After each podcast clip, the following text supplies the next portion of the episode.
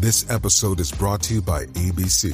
Station 19 is back for its final and hottest season yet. Andy finally becomes captain, and she's going to give it her all to be the best leader the station has ever seen. Will she succeed? Get ready for fiery new romances and high adrenaline rescues. Watch the Station 19 season premiere tonight at a new time, 10, 9 central on ABC and stream on Hulu.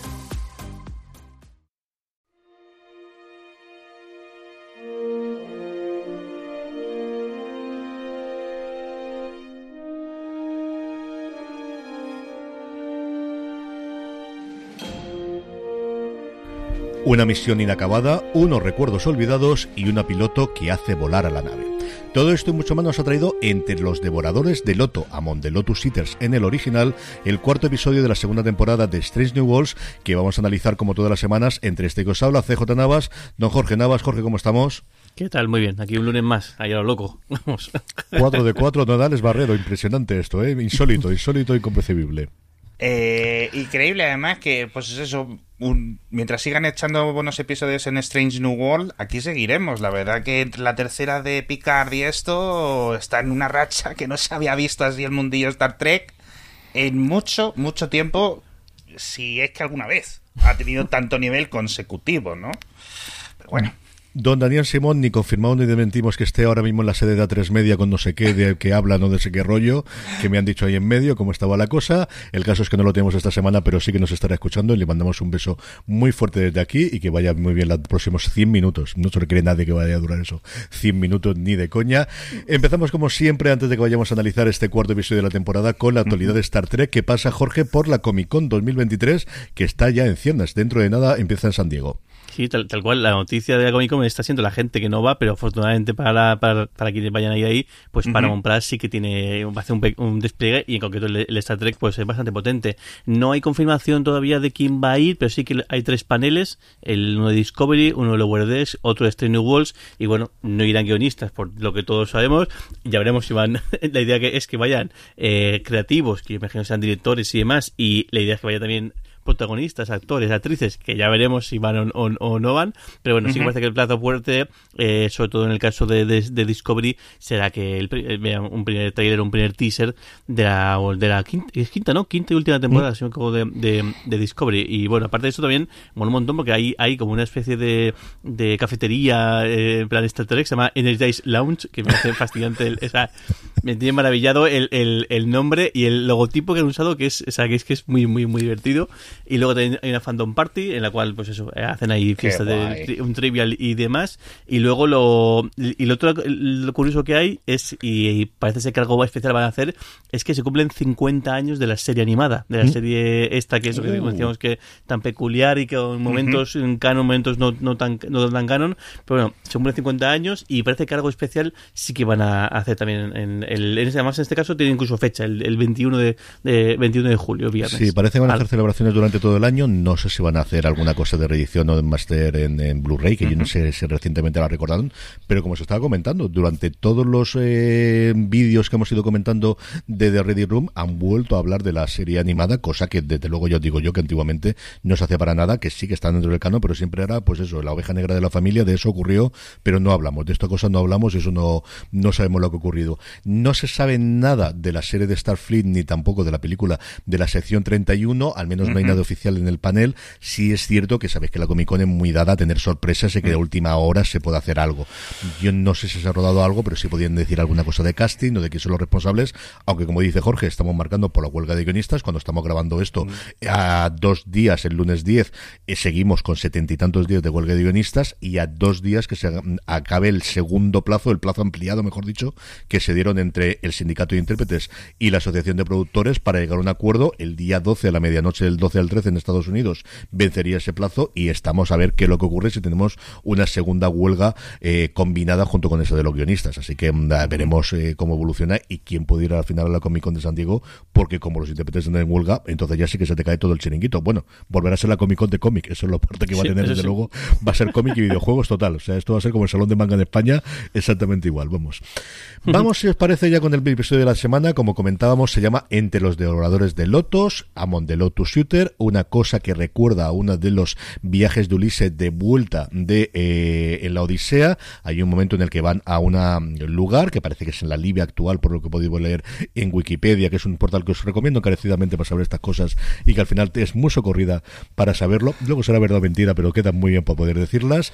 En el que lo que se cuenta es que eh, hay una flor de loto que una vez que te alimentas de ella, solo quieres quedarte allí, seguir viviendo y bebiendo y jugando y haciendo otras cosas que no se aparecen explícitamente, pero que todos podéis comprender que es lo que hace uno una vez que se come esta flor de loto, olvidas todo tu pasado y a Ulises le cuesta muchísimo coger a toda su tripulación y seguir con ese eterno viaje de vuelta a Ítaca en la Odisea. Ese es el nombre, además es curioso porque en España tiene un nombre propio que son el lotofagos y no se ha utilizado el, la traducción que yo creo que hubiese quedado muy bien para la Aquí se llama, como os digo, Los Devoradores del Loto. Está dirigido, como, como os comenté, por Eduardo Sánchez, que fue el co-guionista y el codirector en su momento de La Bruja de Blair, lo que le dijo desde luego famosísimo en su momento, pero que se ha prodigado muchísimo en series recientemente. Y Trek Movie tiene una entrevista que os pondré en los enlaces del programa que vale mucho la pena acerca de cómo le gustaba el mundo de Star Trek y cómo en su momento, en su tierna niñez, en su tierna adolescencia, hizo un. El proyecto final de instituto fue hacer una mm, especie de mm, película amateur sobre el mundo Trek que está colgada íntegra en YouTube. Tiene nueve partes y que lo pondré para que la podáis verla de los años 90, ¿eh? que había que tener las cosas para poder hacer una cosa que está en nueve partes.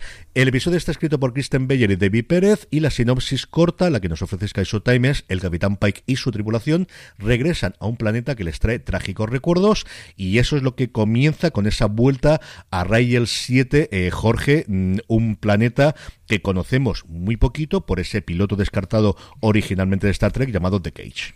Sí, tal cual, se menciona en, The Cage como que de pasada y aquí lo que hacen es coger esa frase, al final es una frase, si no me equivoco lo que mencionan, cogen esa frase, le dan un, un desarrollo, es decir, estuvimos aquí, eh, tuvimos que salir por, por patas, y no solamente salimos por patas, sino por lo que, lo que estamos viendo, pues que la liaron un, un, un poquito. La directriz 1, que es la directriz más importante y más quebrada y más doblada y más eh, pisoteada de, la historia de, la, foto estelar, pues aquí le hicieron, la han liado bien, bien, bien gorda, por lo que vemos a, eh, bien prontito, aunque bueno, el capítulo empieza con otro tipo, una secuencia mucho más, mucho más íntima y, bueno, pues un dilema también que, que, que, viven los capitanes y capitanas de la flota estelar cómo llevan las relaciones. Y es que Pike, de forma parecida a lo que puede hacer James Tiberius Creek, lo de las relaciones a largo plazo y lo de las relaciones constantes no es lo suyo, Alex, no es lo suyo. Yo tengo que decir que no entiendo muy bien si la mujer de Pike vive en la nave o es capitana de la otra nave y lo que ocurre al principio del episodio es que ella está por ahí cerca, están haciendo una, ah, operación conjunta y por eso pasan esas horas conjuntamente. Es que eso es lo que me estaba perdiendo, digo, pero esta gente está en toda la galaxia, pero resulta que siempre están juntos y era muy raro y no lo estaba pillando. Y al final del episodio me quedé con esa pregunta y digo, bueno, pues ya eh, cuando grabemos el episodio que me lo respondan, ¿no? Eh, pero bueno, eh, resuelto queda y, muy guay. Yo no sabía, obviamente, nada de lo de los lotófagos ni nada. A mí me hablas de cultura clásica, estas cosas yo no me entero. O sea, yo todo lo escrito antes del 1920 es como si no existiera para mí. Y, y con lo cual, muy bien esa referencia guapa ida a, lo de Homero. Pero tampoco sabía que era una referencia de lo del primer episodio o primer episodio, el episodio cero de, de Star Trek. Estaba un poco yo confundidísimo. Imagino que la gente como Dani Simón pues estarían dando saltos eh, cuando veían el episodio, la verdad. El, el, el meme este de Leonardo DiCaprio en, el es, es, seguro que es yo creo que ser en todos los episodios pero en este en concreto seguro que sí que lo hizo sí. es el señor de la cosa yo no recordaba mucho Vite que hizo hace un porrón de tiempo yo creo que cuando cuando editaron en DVD o en, DVD la, la, serie clase que es cuando la vi yo en completo en su momento recuerdo ver The Cage pero sí que lo de Ray el 7 se me quedó no sé exactamente por qué digo. Yo creo que esto viene aquí cuando estuve investigando y viéndolo, Dani, desde luego nos podría contar mucho más de mm. toda esta parte. Em, yo creo que aquí lo que se combina en esa parte de las relaciones es una vez más esa parte de los capitanes y que se deben a la nave que comentábamos que decía el hijo eh, que decía en, el Pike en el perdón que decía el personaje el, el actor que interpreta a Kirk en, en el programa de la semana pasada y aquí añadido con que además es que Pike sabe que su futuro es el que es o sea que al final meterse en una relación sabiendo lo que él va a acabar dentro de no demasiado tiempo, como va a acabar, pues esa es una parte complicada. Dicho eso, estas conversaciones en las que, ahora a mí lo que más me rechuna de la conversación, y lo que creo que al final él tienes, eh, es, mm, mm, mm, chico, déjala a ella que decida. O sea, no decidas tú por ella qué es lo que va a hacer. Es, es mejor porque así vas a seguir tu carrera. Bueno, será la chica la que tenga que decidir si quiere seguir la carrera o qué es lo que quiere hacer, y yo creo que es el gran problema que tiene ese momento y lo que luego él se reacciona de, no hombre, eh, yo quiero, si tú quieres, seguimos adelante y veremos cómo sale, Jorge. Sí, creo que ahí está bien comparado con, con lo que pasaba con Kirk, que Kirk estaba de ligoteo capítulo sí, capítulo capítulo no, y nunca había consecuencias. Y aquí lo que estamos viendo es, y, y también es una parte del, del, del, de la manera de escribir más moderna, es decir, el mostrarte las consecuencias que tienen las cosas. Lo, que, lo vimos en el episodio 2, eh, con toda la parte del juicio y demás, y, bueno, y toda la previa, aquí vemos las consecuencias. Es decir, el, una cosa capricho, una cosa que podemos decir caprichosa en cierta manera, y es que Pike decide eh, sí, se juega el tipo él porque va a defender a, a, una, sabe lo que le puede pasar. Y de hecho, hay un momento en el juicio en el cual parece que él, él va a tener más consecuencias, casi, casi, o las mismas, o también más consecuencias para él que, que, que, que para ella. Eh, y, pero no se queda ahí no se queda en la. Eh, mm. Varias veces mencionan. También puede afectar a tu tribulación, también puede afectar a tal y aquí vemos que no se hace la tripulación sino a la gente de su, de, de, su entorno. De manera bastante yo creo que injusta porque al final esto debería ser un poquito más imparcial y más aún porque el que le tiene enfilado es el hombre vulcano que debería de mantener esto es decir ya está ha sido vencido. Bueno ha sido vencido al final a, a, a, el juicio se gana por por siguiendo a, a, a, derecho. Y lo que está haciendo aquí es vengarse como o sea, de una manera muy humana. muy vulcana, muy vulcana. Es que al final ellos son así, sí, que sí. son malos. O sea, que es que no me fiáis. Es decir, los buenos son los ferenguis, los malos son los vulcanos. No me hacéis caso y pasa lo que pasa. Es decir, son retorcidos, son malos, que, que al final controlan. Es decir, que todo lo de filosofía lo tuve que hacer para controlarse porque son mucho más emotivos que nosotros. Sí, es que todo viene Cierto. de ahí, todo viene de ahí. En fin, el caso es que tenemos un doble episodio, Alex, por un lado, la parte que ocurre en la Tierra y luego la parte que ocurre en la Enterprise, donde no debería estar la pobre Ortegas, pero al final la dejan ahí dentro para que luego salve el mundo. Sí. Hablamos, si queremos, lo que ocurre en Rail 7, que es, eh, bueno, lo que vimos en el avance la semana pasada, este mundo entre eh, asiático, sobre todo de la parte mongola, vestido de esa forma, Hola. y ese castillo que intenta reflejar, y luego lo comentaré un ratito más, lo poquito que vimos en su momento en The Cage con Rael 7 y esa historia de a gente que durante el día olvida quitando toda la parte que tiene más interiorizada, va olvidando todo lo que se todo lo que hace.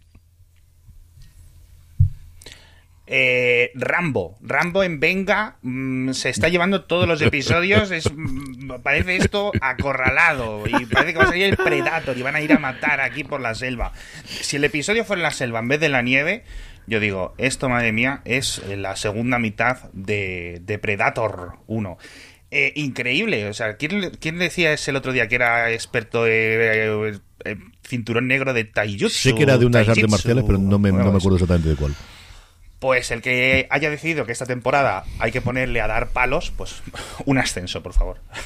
Porque me, me parto el culo, o sea, que pim pam pim pam, que es lo que hay que hacer con estos con estos casos y luego el resto del episodio en el sentido pues eh, un un rollo Star Trek muy clásico de dilema movida vamos y luego al final lo solucionan eh, para bien en este caso, la verdad, que me ha gustado mucho dentro de la sencillez del, del misterio, por decirlo así, una vez que lo van resolviendo, y las repercusiones, ¿no? Al final siempre son este tipo de elementos psicológicos de la que la ciencia ficción hace también, ¿no? Jorge, ¿qué te ha parecido a ti toda esa parte dentro del, del planeta? Bien, un poco como, la, como Alex. Creo que el dilema está bien tenido y que además es muy, es muy original, ¿no? Es decir, ¿qué pasaría en una sociedad así? ¿Cómo conseguirían seguir adelante? Y cómo está muy bien la parte del de, tema de los tatuajes y luego cómo está la, el, el, el, que es un poco el líder o este hombre que siguen. Es decir, sé que esta, esta casa es mía. ¿Ves esa parte? Y es una cosa que podrían haber eh, ampliado. O es una idea muy buena mm. para, para ampliar y demás. Y luego, pues eso, el, todo el rollo religioso, como ellos lo ven más mm. por la parte religiosa. Es decir, no, no, es que nosotros estamos llamados a, a, a ser así y por eso tenemos aquí el, el, monolito este que al final es uh -huh. la única prueba de escritura que tienen para intentar en, entender un poco quiénes son, de dónde vienen y, y, y por qué se tienen que dedicar a, a eso. Y, y, luego al final que la, la, la, la, explicación únicamente es un meteorito que ha caído ahí y luego un jeta, que es un, auténtico jeta que ha visto, bueno, que pobre hombre también en parte se vio ahí, se lo dejaron tirado e intentó sobrevivir de la mejor manera que, pero claro, igual la mejor manera no es necesariamente que sea convertirte en un tirano y militarizar a un grupo de gente para esclavizar a otros. Igual había, sobre todo ese estado, este hombre estado en la flota estelar, igual han enseñado también otra manera de hacer las cosas. Pero bueno, sobreviví y hacerlo de esta, manera. Quizá la parte que más así me, me da porque es un poco un poco bestia el, cómo el, cómo reacciona y luego y luego el trozo del final la pelea esta que se rinde muy muy fácilmente tanto rollo va armado esta gente mm. pero luego son unos pelagaitas porque otra vez se los, descargan a todos en, en 0,2 pero bueno esa parte del dilema bien y yo y luego lo que sí me gustó mucho el episodio es el primer episodio plenamente coral de la de temporada. Creo que es la primera vez que vemos a todos los eh, eh, miembros de la tripulación con varias líneas de, de, diálogo. Quizá Jura es la que menos diálogo tiene de, de todas, pero menos es la primera vez que sí que tenemos que todos participan en el, en el episodio. Sí, menos, menos Carol Kane, que estaba pensando, yo digo, me, ha faltado, me ha faltado Pelia, un poquito ahí de macarrismo galáctico. Yo, sí, además con la parte de los recuerdos hubiese estado muy bien. A ver exactamente qué es lo que olvida, lo que he dejado de olvidar, o si ella no venía afectada por eso, que parece que afecta a todas las razas, que también es una cosa que podían jugar a que una raza no lo afectase tanto, o lo afectase de forma distinta, o lo que fuese. Yo creo que es una muy buena idea, no acabo de estar del todo mm, satisfecho con la, con la concreción o con la ejecución. Y nuevamente, no sé si es porque es una idea tan buena que te daba para muchas cosas, en la resolución, yo creo que tiene un serio problema en la flota estelar con la gente que, que adaptan. Yo comprendo que te dejan tirado y tienes que estar. O sea, nunca me ha ocurrido eso de que me dejen tirado de un planeta y me quede fastidiado. Pero oye, de ahí a que no quiera volver, no, lo sé, no se nos presenta un villano muy de cartón piedra, muy, muy de la serie clásica, mm. si quieres, esa parte de homenaje de los malos son muy malos y los buenos son muy buenos. Pero, pero no sé, esa parte es la que me, me extrañó un poquito más y me quedó un poquito más frío. Dicho eso, que lo metan dentro de, la, de la cage, como dirían ellos, pues sí, vale, venga, eh, lo aceptamos y existiré clarísimo, un poquito de, de, las narices, como dicen los americanos, pero no es todo mal. Creo que está muy bien desarrollado, me gustó mucho la parte del totem, la parte de los tatuajes en rollo memento absoluto, de un actor al que yo he visto mucho en varias series, sobre todo infantiles. Hay una en Apple TV Plus que yo veo con mis crías que se llama After Dark o no sé qué, de, tras la noche que hace el abuelo él, y me, estaba constantemente, lo conozco, lo conozco, es un tío que sobre todo ha hecho teatro, de hecho es ganador de uno premio Tony nominado no sé cuántas veces, pero recientemente se ha hecho varios papelitos. En Succession salió un episodio también, pero recuerdo sobre todo eso en la, la, serie esta de la cría que se llama Hilde, de una eh, periodista joven y rollos por el estilo, que no es una gran serie, tampoco vas a decirlo, pero a mis hijas le gusta mucho y la veo con ellas y es el, el que hace el abuelo. Y luego, Jorge, la otra cosa que yo creo que también pega el episodio es que como al mismo tiempo hemos decidido que este episodio va a ser el episodio en el que Ortegas le demos de alguna postura al foco, yo creo que ni uno ni el otro, ni tenemos realmente, como tuvimos la semana pasada, un, un episodio muy, muy personaje, muy, muy, muy centrado en la ni tenemos la parte desarrollada del otro. Yo creo que eso es uno de los grandes problemas, aunque se nos queda para siempre esa frase de soy Ortega, soy la que vuela la nave, ¿no? Esa yo creo que se nos va a quedar como una de las grandes frases de la temporada y desde luego de Star Trek, Jorge. Sí, tal cual. Yo pensaba al principio que, la que iba a tener más desarrollo iba a ser la, enfermera, la, enfermera Chapel, porque al final, claro, el, el, el, Vengas ha ido, entonces, claro, toda la responsabilidad médica recae en ella. Que, bueno, no, no, queda claro si hay más médicos o más doctores o hay más o son más enfermeros enfermeras. Yo creo que doctores en Venga, ella es la enfermera jefe y tiene que haber alguien más que eche una mano cuando haga falta. Sí, porque al final son mucha gente de la tripulación, pero, pero al final son ellos dos pensaba que era un poco la, que iba a tomar un poco el, protagonismo en esto y luego al final pues desvió un poco más a, Ortega, que yo creo que es la más inteligente porque es la única que se para hacer lo más lógico que es preguntarle al ordenador. Sea, es, tan fácil como decirle al... al, pues no, quiero decir el nombre porque tengo aquí un HomePod al lado y si digo la voy a, la voy a, liar, la voy a liar, pero bueno, sabéis, el SIRI eh, de, de, la, de la Enterprise, o la Alexa de Enterprise, que lo, sí que lo puedo decir, mm. no hay problema, eh, el único que se para decir, a hablar, porque si están olvidando todos, incluso quiénes son, dónde, qué hacen ahí y demás, yo creo que va a estar un poco con... Igual se han olvidado de aquello ordenador, Jorge. Igual se han olvidado de aquello ordenador, ¿eh?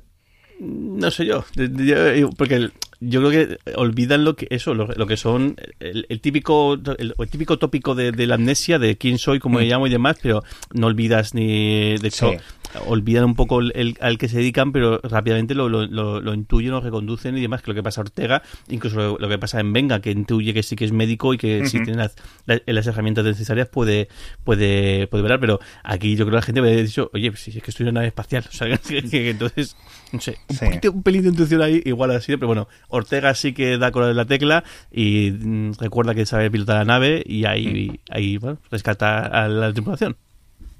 Sí, yo en este sentido, a mí me ha gustado, primero por lo que, por repetir, ¿no? Y reiterar, como un episodio muy clásico de Star Trek. Obviamente, los foros tradicionales de. y los Discord y todas estas cosas donde se juntan los Trekkies a hablar desde hace 200 años están muy contentos. No solo con Strange New World, con la primera y la segunda temporada, que es algo que no estábamos viendo. Tanto con Picard como con Discovery, las opiniones eran un poco más variadas, ¿no? Y aquí es que es algo muy específico. Si es cierto, dicho esto, que esto es clásico, pero como que está mejor dentro de una temporada de 24 episodios. Si somos 10 mm. episodios y uno es una trama relativamente tan sencilla como esta, está bien, lo acepto, me gusta, pero como que su sentido, su hueco, era en, en, en, en uno más de no sé cuántos episodios, ¿no? Que está guay. A mí me recuerda uno a los de los que había como dos Ferengis en DS9 y había dos Ferengis que se hacían pasar por los dioses de no sé qué mm. planeta random porque tenían un replicador y la liaban, ¿no? Pues esto es muy, muy parecido, me, ha recordado.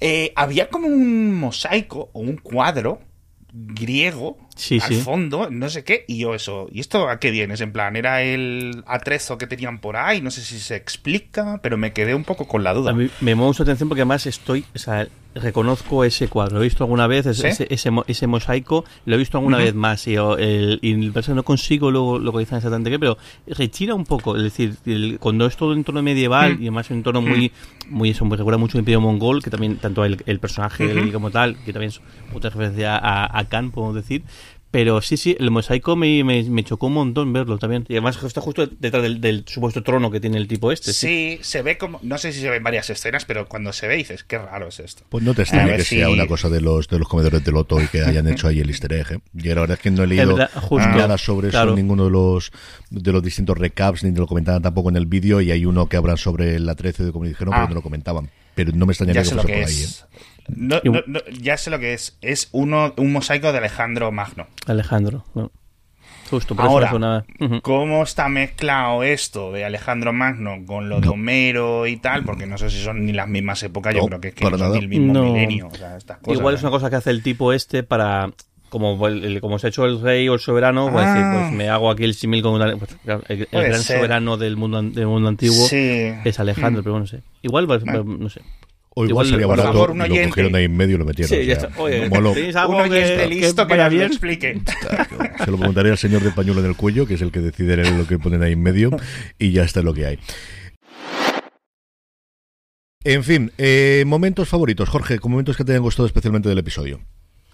Pues bueno, yo la, imagen icónica de, Ortega ahí gritando la nave está, eh, está muy bien. Y luego, no sé, hay una cosa muy curiosa, es el, lo, del, lo del silbido. El, no sé si se ha pasado, mm. pero eh, aquí, por ejemplo, mi gata se volvió loca. O sea, cuando la primera vez que yo el, silbido, el, primero, lo, primero lo, escucha el An y luego lo mm. escucha Ujura, por eso se volvió loca. Y luego me hizo gracia porque en TV Shows, cuando marqué ahí que había visto el episodio, mucha gente decía, igual no hace falta este silbido, igual me han hecho más bajada. Digo, pues sí que, sí que, sí que debe haber sido exagerado. No aquí me ha llamado la atención, a mí bueno, pues un silbido, pero la, la gata sí que se volvió un poco loca, pero sí que parece que la gente como que la ha tirado para atrás. Y me ha llamado la atención ese, ese eh, recurso. No sé si se pasa a, vosotros, que os, os, os rechinó o os molestó el oír el silbido. Creo que lo estaba oyendo con los AirPods puestos y por eso es posiblemente ni los perros ni los gatos se volvieron locos, porque si me está diciendo que tu gata fue, no creo ni saber, sí, luego los animales, aquí la zauría que tengo en casa, podría haber sido brutal.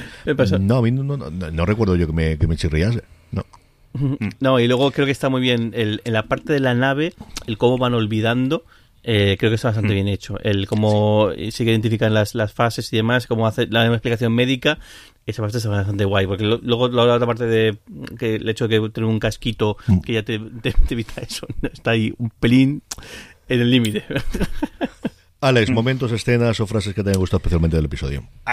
lo de en Venga, en Rambo, el doctor M. Rambo, y, pero en general me gustó mucho lo de cuando, creo que lo habéis comentado, lo de, ah, esta es mi casa, porque tiene el mismo símbolo que tengo ya aquí tatuado. Y yo, ah, qué guapo. me pareció, me hizo mucha gracia. No sé por qué, pero me llamó bastante la atención y eh, le añade una sensación de realismo, ¿no? A toda esta situación tan rara, ¿no? De que parece que la han trabajado más de, ah, una magia nos hace desaparecer la memoria, ¿no? Y no te explican, vale, pero ¿cómo te olvidas de, eh, ¿sabes? De dónde has cagado ayer y cómo tienes que hacer y cuál es tu pareja y no sé qué, no sé cuánto, ¿no? Eso es, eh, lo dejan explicado a través de esto de, no, las cosas más profundas, las emociones, no sé qué, tal está bien explicado y adaptan el lore, sobre todo con ese tótem. Eh, muy americano, ¿no? Muy. Muy americano. Bueno, no sé cuántas civilizaciones, pero sí, muy americano. Sí, sí, sí, totalmente. A mí esa parte me gusta. Jorge, dime. Y es curioso, esta no, pero una punto de decir, el, yo creo que la parte más, más chula es el, también cómo justifica el hombre que para él es una, es una bendición. Mm. El, el, el, haber olvidado todo parece como es, es, es muy guay el como es una cosa que tú lo pensarías y dices, bueno, esto es una atrocidad, pero como el tipo lo, lo justifica y lo entiende y casi lo, lo agradece, no, no, prefiero así y está. Sí, pero como múltiples de las justificaciones que dan las sociedades, digamos, un poco más antiguas para los sucesos que no desconocían, es decir, los caminos de Dios son inescrutables. ¿Por qué? Pues para explicar o para dejarme un poco más de tranquilidad porque se me han muerto tres mm. hijos de difteria, ¿sabes? O de yo que sé qué enfermedad, ¿no? ¿Cómo te lo explicas? ¿Cómo puedes seguir viviendo después de esa tragedia? Bueno, pues a través de este tipo de racionalizaciones, ¿no? Así que eso, eso me, parece muy guay. Y de nuevo, esto es algo que hace Star Trek muy bien y vuelvo a mencionar Stargate porque Stargate, que siempre están con lo de los dioses específicamente, lo hacían en todos los... en 70% de los episodios había una movida de esta, la verdad que eh, habiendo visto el episodio, entre los rifles y no sé qué, ya te digo que me daban muchas vibras de, Star Trek, de Stargate, perdón, este episodio. a mí yo creo que la escena con diferencia me gustó es cuando van a la tienda de él y le hace toda esa justificación. Igual que me gustó mucho la justificación, como os comenté la semana pasada, de por qué, perdón, Kirk mm, va a aceptar ayudar en su momento a la AM para hacerla porque de esa forma recupera a su hermano. Aquí el de mm, es que queremos olvidar porque no sabemos lo que ha ocurrido y sé que he pasado cosas malas en mi vida y así yo me dedico a trabajar y hacer mis cosas. Y sí, estamos esclavizados, pero sin estar esclavizados, al final el trabajo es un trabajo duro. Nosotros tenemos nuestro sitio, ellos tienen nuestro su sitio. Luego lo hemos totalmente destrozado, aunque dice que está contento de recordar que tuvo hijo y que tuvo mujer y que han fallecido. Y esa parte a mí en general sí que me gustó mucho. O sea, creo que, que es una cosa en la que, de hecho, hecho de menos el que hubiesen profundizado más si no tuviésemos la parte de Ortegas, en la que nuevamente al final tenemos un episodio mm. relativamente corto, no nos vamos a la hora y pico ni de lejos, tenemos 45, 50 minutos, creo recordar, con títulos de crédito, y al final te da esa parte, pero a mí yo creo que quizás lo que más me gustó con diferencia fueron esos 4 o 5 minutos entre la tienda, el tótem y todo ese razonamiento que a mí me gustó bastante, desde luego, que tuvimos de, la historia central que tuvimos en, en Rail 7, que veremos si volvemos, porque yo no sé, después de dos veces igual volvemos una tercera vez a ver qué es lo que queda por aquí. Kentucky. Vamos a comentar si os parece, antes de que vayamos con los comentarios de nuestros oyentes y aquellos que están en directo, escuchando todas las eh, lunes a partir de las nueve y media de la tarde, tanto eh, horario peninsular español, tanto en youtube.com barra fuera de series como en twitch.tv barra fuera de series, lo que nos proporciona el cuarto episodio de The Ready Room, el after show oficial que dirige Will Wheaton. Como siempre tenemos dos vídeos, el primero de ellos no es propiamente del episodio, sino de la segunda temporada y es con el Prop Master, con la persona encargada de hacer todos los las cosas movibles, por decirlo. Está el set de designer, que es la persona que hace los mosaicos y toda la parte de los escenografía y toda la parte de, bueno, de, todo el decorado, y luego la gente que hace los objetos físicos que cada uno de ellos tocan. A mí muestra un montón de los que han utilizado, muestra el cacharrito que utilizó la AM, por ejemplo, para viajar en el tiempo en el episodio anterior. Ahora, la que más me ha gustado a mí es cuando hablan del laúd. Y además dicen laúd, porque es laúd y no arpa, sino ah. que es un laúd, como dice él, que, que se llama lo que dice Spock. Dice, teníamos el ejemplo del original, intentamos hacer exactamente lo mismo, hicimos una réplica, no en, con impresora 3D, que lo utilizan un montón para hacer un montón de otras cosas, sino que aquí pidieron a gente, entiendo con Luthier, que los hiciesen, y dicen que llevaron a un arpista para que le enseñaran a Peck cómo tocarlo. Y dice, no tocarlo de verdad, porque además no se podría tocar porque no está afinado, porque además, si os fijáis, no hay ninguna forma mm, física de poder afinar las cuerdas como están, pero sí al menos a cómo debería tocar las, las cuerdas para que suenen más o menos. Bueno, pues al final tres clases que le pagaron un arpista para que vaya ahí a Ethan Peck a enseñarle cómo puede tocar el laúd Spock, que tiene que ser curioso esas clases, no me digáis que no.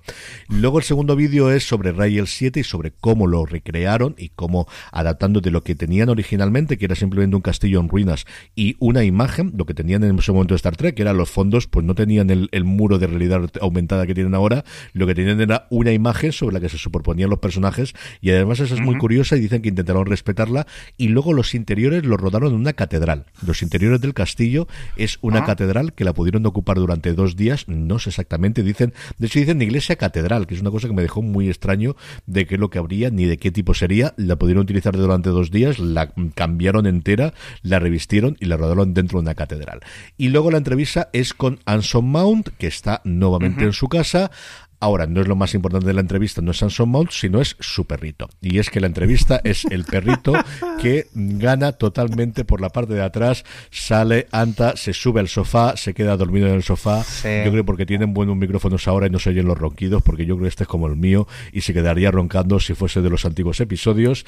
Luego comentan cómo fue la diferencia de rodar la primera temporada con la segunda. Ya sabemos que la primera se rodó totalmente, no en pandemia, sino en confinamiento. Fue tremendamente complicada de rodar el, nos, la rodaron toda entera antes de que se estrenase. Ellos estaban rodando ya la segunda temporada cuando se emitió. Y lo que dice Mount que notaron sobre todo en la segunda temporada es el hecho de que los guionistas pudiesen estar en el plató y pudiesen ir haciendo cambios. Que eso en la primera temporada evidentemente no pudo hacer porque los sets eran limitadísimos mm. en todos los momentos. Y que en este caso sí pudieron tener los guionistas, que es una de las grandes peleas también ahora que tienen los guionistas, el que puedan acudir a plató y puedan hacer esas modificaciones sobre la marcha y puedan seguir aprendiendo y escalando la, en, dentro de la, de la escala que tienen los guionistas en Estados Unidos y lo pudieron hacer. Luego cuenta la experiencia trabajando con el muro de, del muro de, realidad aumentada y cómo se requiere muchísimo tiempo de preparación. Eso lo cuentan también en el vídeo 2, de que todo es muy bonito, todo muy bien, pero se tarda que sea una semana en prepararlo. Por un lado, por toda la parte de software y por otro lado, por toda la parte de los props para que se iguale exactamente.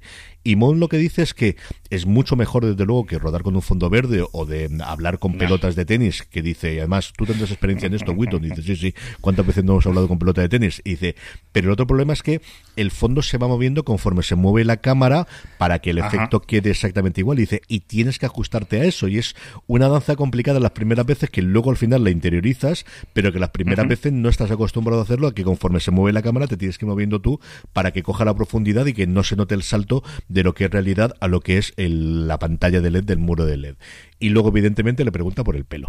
Y al final Anson dice, bueno, se echa de risa porque dice, es que además hubo un momento en el que para los extras del DVD de la primera temporada me preguntaron si podían llamar uno de ellos de Pike Peak, que algo así como la montaña de Pike en referencia a cómo tiene el pelo, cómo tiene el este. Dice, al principio me tuve que reír y luego dije, haced lo que queráis, ¿para qué voy a hacer yo? yo que además odio, odio maquillarme, odio de hacer nada de esto por las mañanas.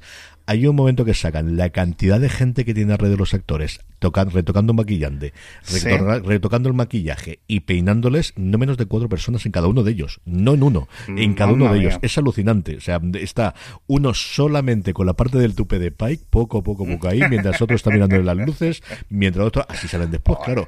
Una cosa divertidísima. Divertidísima. Así yo también salgo guapo. Mm. Él está encantado, está la verdad es que muy, muy feliz allí en su casita, que sabemos que tuvo el crío, así que entiendo que le hicieron la entrevista justo en ese momento, cuando ya habían terminado de rodar la segunda temporada. Y bueno, pues como siempre lo tenéis disponible completo si queréis verlo, junto con el avance que veremos al final del programa, en la parte en la que tenemos spoilers, o mejor dicho, avance del próximo episodio, del quinto episodio, en Star Trek.com. Jorge, es el momento que tenemos como siempre con comentarios de los oyentes, comentarios que nos podéis hacer llegar a través de redes sociales, fuera de series en todas y cada una de ellos, menos en Threads, que todavía no estamos aquí y no estamos en Estados Unidos, así que no está. Oye, Alex, la gente se está metiendo aquí en España en, Threads ahora que tengo aquí, claro, ¿Cómo está la cosa? La magia de Android que te bajas una PK rollo holodeck y a funcionar y a... ¿Y hay gente de habla hispana metida ahí dentro? ¿Que ¿Cómo está la cosa? Sí, sí, ya está todo el mundo. Ya está Jennifer López está desde el primer día Así que bueno, de habla hispana la mitad. Más Ben Affleck que Jennifer López habla español. Ay, la fuerza de Instagram. Sí, la verdad que está, eh, literalmente está todo el mundo ya. Es increíble. Esto. La fuerza de Instagram. Yo vi los números que hacía comparados con Mastodon el primer día y era una cosa realmente exagerada y exageradísima. Y sobre todo, si se ha pasado ya. Eh, ay, señor, se me ha ido totalmente ahora el nombre del el jefazo de DC. Si se ha pasado James Gunn, ya con esto lo ¿Ah, hemos sí? roto. Sí, sí, James Gunn. Bueno, James Gunn le he visto yo por el Mastodon, el dios. le he visto yo. Bueno, James Gunn es que es muy. Es muy... Le El mola otro día vi a mogollón. James Gunn en una película con Sasha Grey o algo así. Y este tío es un, Es el este es un es el más grande, tío, es está rey, por es todas rey. partes, madre mía. Ese rey. En fin, que nos podéis ver buscar en todas las redes sociales, dentro de nada en Blue Sky, dentro de nada en Threads, cuando nos lo permitan. También, evidentemente, nos podéis dejar los comentarios por correo, escribiéndonos a Star Trek arroba fuera de series.com y luego en todos los lugares donde nos escuchéis que se permita comentarios, sea iVoox, sea YouTube y también en Spotify. En Spotify desde ya nos podéis dejar también comentarios y luego también Jorge, evidentemente, en directo a partir de las nueve y media, que tenemos varias gente que nos está comentando tanto en YouTube como en Twitch. Sí, tenemos a, a Ivanchi, como Antonio, Antonio Trecchi, como, como Pascual Liti, que nos están aquí poniendo mens- mensajes en, en YouTube, saludando y, de- y, y, y- demás. Y luego, le, le- pregunto, pregunto, tenemos, bueno, comentarios tenemos en el Foncos, en, en Twitch, que dice que, bueno, que le hemos pillado justo en partida de juego con los colegas, por eso llega un poquito tarde. Dice, pero bueno, eh, sobre lo que mencionamos de Pike y su, y su pareja, dice, hombre, supongo que es difícil, eh, eh, difícil hacer una relación duradera y firme cuando sabes que te quedan pocos años para quedar como un medio vegetal. ¿Es verdad? Eso, Sí. Esa parte no, no lo habíamos, no lo había pensado. Sí, en, el, en la primera temporada eh, hay un episodio muy de esto, muy de... Ay, que me va a morir. Es cierto que tampoco pueden estar machacándolo todo el rato porque quizás se- sería muy monotemático, pero sí es cierto que de vez en cuando que nos lo recuerden. Yo creo que una vez por temporada está bien, ¿no? De, de cómo es la situación de este señor, ¿no? Muy curioso. Sí, tendremos ese fin y tuvimos ese último episodio en el que además volvía también los personajes de The Cage a, a contárnoslo y a mí me gustó muchísimo ese, ese momento que sobre todo le decía el de, vale, esto será como será o no. Primero, o no, que no sabemos las vueltas que puede dar el universo y cosas raras has visto. Y segundo, ¿y qué va a hacer? ¿Encerrarte dentro o darte a todo? Claro, Porque claro. además la otra ventaja que sabes es que, y hasta que no llegue eso, seguiré hacia adelante. Y hasta que eso no llegue, podré seguir y podré ayudar a la gente, que al final es lo que me he decidido hacer en un mundo en el que no tendría necesidad de, de- de estar en la flota estelar, ni de ser capitán, ni de hacer ninguna de estas exploraciones. Y ahí, y ahí tenemos el tercer episodio de esta temporada, el cómo hay cambios en, el, en la línea de tiempo que luego se acaban corrigiendo y que a- no va a mayores. Quizá el, eh, Pike puede mm, no tener que ocurrir este, este accidente y sin embargo apartarse, irse a otro lado y que él no alterar lo que luego está por, está por venir. Pues nada, yo creo que, queridos, es el momento, como siempre, de eh, hablar del siguiente episodio, de lo que sabemos del siguiente episodio. Así que todos aquellos que no queráis saber nada del quinto episodio de esta temporada, os despedimos, os queremos mucho, os nos volvemos a escuchar y a ver la semana que viene. Y ahora, ya que nos quedamos solamente los que estamos, hablamos del siguiente episodio. El siguiente episodio se llama Charades o Charadas, que entiendo que será la traducción que tengamos aquí. Está dirigido por Jonan Canning, está escrito por Catherine Lind y Henry Alonso Meyers, el co-showrunner. De la serie realmente el showrunner. Al final aquí la Kiva Gosman está como co-creador, pero el que ejerce más del día a día, porque Gosman está en 28 millones de cosas, es Henry Alonso Myers. Y a diferencia de otros momentos en los que siempre os cuento primero la sinopsis y os enseño las fotos, hoy lo voy a hacer al revés. Os voy a enseñar primero la escena, a ver qué os parece, Ajá. y luego leemos la sinopsis para que veáis qué es lo que ocurre. Así que, si os parece bien y yo consigo hacer con esto, porque lo tenía que haber dejado preparado antes y no lo he dejado antes, vamos allá con el avance del episodio, del quinto episodio, Charadas de Star Trek Strange New Worlds.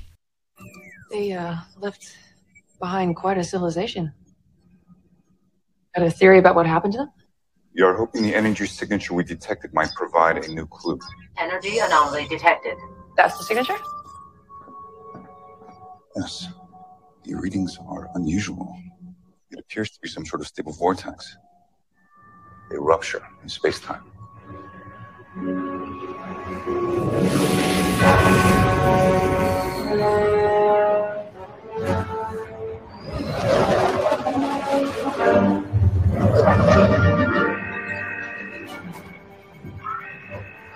radiation is headed right for us. Maximum power to forward shields.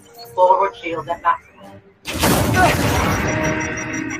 My systems are crashing. Steering is compromised. How compromised? I'm turning into the skid, is taking us into that.